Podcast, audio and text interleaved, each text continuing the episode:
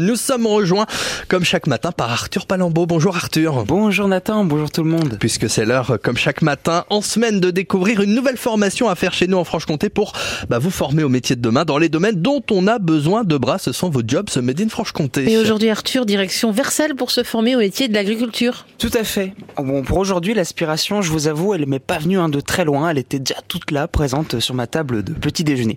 Chers auditeurs, vous êtes peut-être en train de manger votre repas du matin avec votre tartine de beurre, votre bol de lait avec vos céréales favorites, tous ces bons produits frais qui vous permettent de commencer de la meilleure manière votre journée et votre semaine.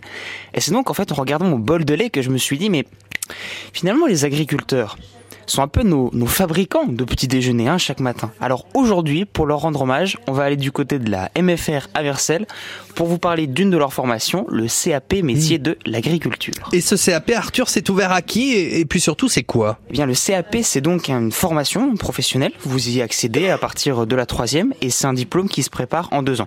Lorsque vous rentrez, vous vous engagez sur le principe de l'alternance. Chaque année, vous êtes 12 semaines à la MFR et 26 semaines en stage. Lorsque vous êtes à la MFR, vous avez plusieurs types de cours. Des cours généraux, hein, c'est classique, du français, de l'histoire géo. Et puis des cours plus professionnels, euh, zootechnie, agro-équipement. Niveau proportion, on mise vraiment hein, sur ces cours ça représente euh, trois quarts de l'emploi du temps.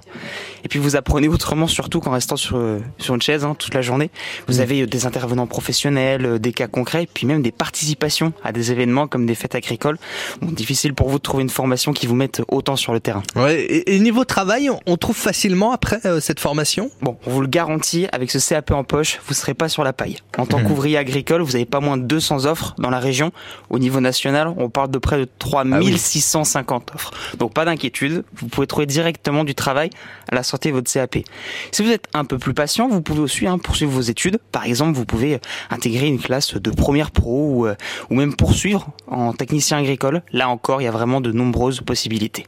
Bon, en tout cas, une formation bien professionnelle et professionnalisante, à coup sûr, ce diplôme vous ouvrira le champ des possibles. Et voilà, c'est donc le CAP agriculture du côté de Versailles. Ça se passe dans le Doubs. Merci Arthur Palambeau. Merci à vous. Et puis à demain matin pour euh, encore plein d'autres idées et jobs à faire ici euh, dans la région avec les jobs Made in Franche-Comté. Belle journée Arthur. À bientôt tout le monde.